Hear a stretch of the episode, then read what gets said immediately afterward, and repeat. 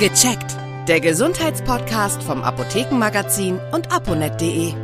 Herzlich willkommen, ich bin Uli Harras und ich bin verbunden mit der Chefredaktion von aponet.de und das Apothekenmagazin mit Peter Erik Felzer. Hallo Herr Felzer.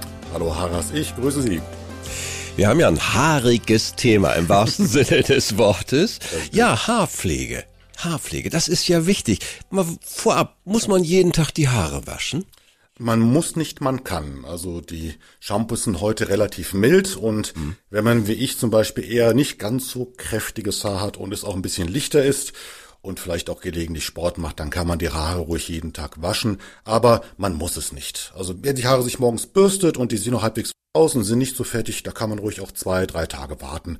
Also das ist ganz beliebig nach Lust und Laune dieses häufige Haarewaschen kann ja auch die Haare angreifen. So viel habe ich auch mal mitgekriegt. Man tut gut, sich ein bisschen drum zu kümmern. Das tun wir jetzt auch. Es gibt ja nicht nur das flüssige Shampoo, das kennen wir alle, sondern es gibt sogar auch festes Shampoo, Haarseifestücke. Ähm, klären Sie mich auf. Was ist der Unterschied? Also der Klassiker ist ja das flüssige Shampoo, aber in den letzten Jahren kam immer mehr sogenanntes festes Shampoo oder auch Haarseife auf den Markt. Ja. Es hat teilweise ökologische Gründe, wenn man bedenkt, Shampoo, aber auch eine Plastikflasche, also Pfandflaschen gibt es ja in der Kosmetik äh, sehr, sehr wenig. Also genau. viele versuchen aus Umweltgründen festes Stück Shampoo zu benutzen. Zum Vergleich so ein Stück Haarseife oder festes Shampoo ist in Papier eingewickelt und das mhm. Papier kann man natürlich gut recyceln. Und so ein Stück entspricht ungefähr zwei Plastikflaschen Shampoo. Also dort kann man schon sehr viel auch für die Umwelt etwas tun. Ja. Ich habe zwei Begriffe benutzt, die Haarseife und das feste Shampoo. Bei Haarseife genau. handelt es sich wirklich, wirklich um Seife. Der Name ist Programm. Also die Basis bildet klassische Seife. Hierzu werden Öle oder auch Laugen verkocht. Und der pH-Wert liegt im leicht basischen Bereich, also nicht sauer, sondern leicht basisch. Das spielt für eine mhm. andere Sache noch eine wichtige Rolle. Dagegen das feste Shampoo ist wirklich ein Shampoo, wo das Wasser einfach fehlt. Aha.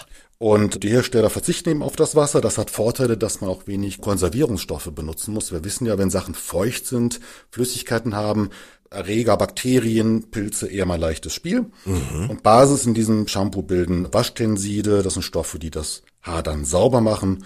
Und es kommen bei Bedarf noch Öle und Duftstoffe hinzu. Und der pH-Wert liegt im leicht sauren Bereich. Der pH-Wert ist für die Haare ein bisschen günstiger in diesem Fall. Also ich schnappe auf, Haarseife, festes Shampoo, das ist eine echte Alternative zum flüssigen Shampoo. Nicht nur aus Umweltgründen. Also viele Hersteller haben zwar kein Naturkosmetik-Siegel drauf, aber die Zusatzstoffe, also dass dort äh, künstliche Duftstoffe drin sind oder ja. Parabene. Es gibt ja immer wieder auch die Gerüchte, dass Stoffe auf Mineralölbasis in Kosmetika drin sind. Darauf verzichten ja. fast alle Hersteller.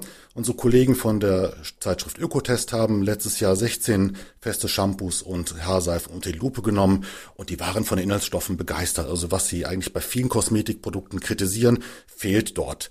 Ich glaube, das machen die Hersteller auch ganz bewusst, wenn man sagt, man ist ökologisch, man ist umweltfreundlich, nur durch diese Papierverpackung, mhm. dann versucht man auch mit den Inhaltsstoffen natürlich zu glänzen. Und ja, so gesehen kann der Verbraucher, wenn er dazugreift, kaum was falsch machen.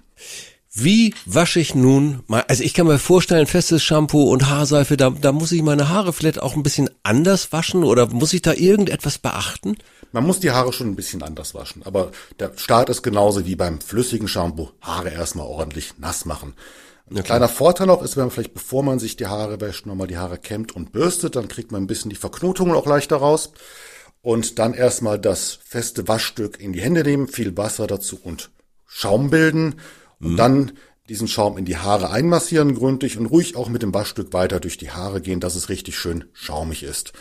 Dann, das ist wichtig, das Waschstück in einen Korb legen oder an so ein kleines Netz, weil ja. wenn, wenn, das in, in, der Flüssigkeit bleibt, wir kennen das auch von der normalen Seife, dann wird die schrumpelig und matschig. Das macht dann keinen Spaß mehr. Ja. Und danach einfach gründlich, gründlich die Haare ausspülen und ja, so ein Zeichen, dass es, dass die Haarwäsche gut war, ist, wenn man mit den Fingern durch die Haare geht und die quietschen so ein bisschen, dann ist alles gut. Ja, und dann hört man immer wieder diese pH-Werte. Also das schwert so rum. Ich, sorry, ich weiß jetzt gar nicht. Wo muss ich denn jetzt beim pH-Wert äh, auf was achten? Ich habe es ja vorhin schon angesprochen, dass die Haarseife äh, leicht basisch ist. Und das hat einen kleinen Nachteil, weil mhm. diese Konzentration in der Haarseife, äh, dieser, dieser pH-Wert, der zieht den Kalk vom Leitungswasser an. Oh. Und da kann es sein, dass das Haar sich stumpf anfühlt und auch so ein bisschen so ein weißen Schlier auf den Haaren sich bildet. Da gibt's aber einen ganz einfachen Trick gegen. Das ist die sogenannte saure Rinse. Was steckt dahinter? Saure Rinse. Saure Rinse. Aha, ja, gut. Also wenn man sich die Haare, wie eben angesprochen, mit der Haarseife gründlich gewaschen hat, ausgespült hat, danach einfach ein Liter Wasser nehmen. Ja. Kaltes Wasser, nicht eiskalt, kühles Wasser. Dann ein oder zwei Esslöffel Zitronensaft oder auch Apfelessig rein, umrühren, in die nassen Haare verteilen und nicht auswaschen. Und diese saure Rinse bindet den Kalk und die Haare sind genauso schön wie bei anderem Shampoo auch. Das habe ich so auch noch nicht gehört. Das war Peter Erik Felzer aus der Chefredaktion von aponet.de und das Apothekenmagazin. Bis zum nächsten Mal. Ich freue mich. Ich freue mich auch, Herr Harras. Tschüss. Danke. Tschüss.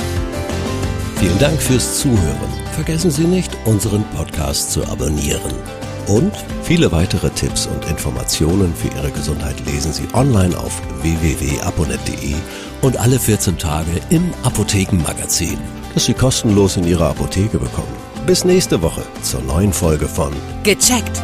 Der Gesundheitspodcast vom Apothekenmagazin und aponet.de.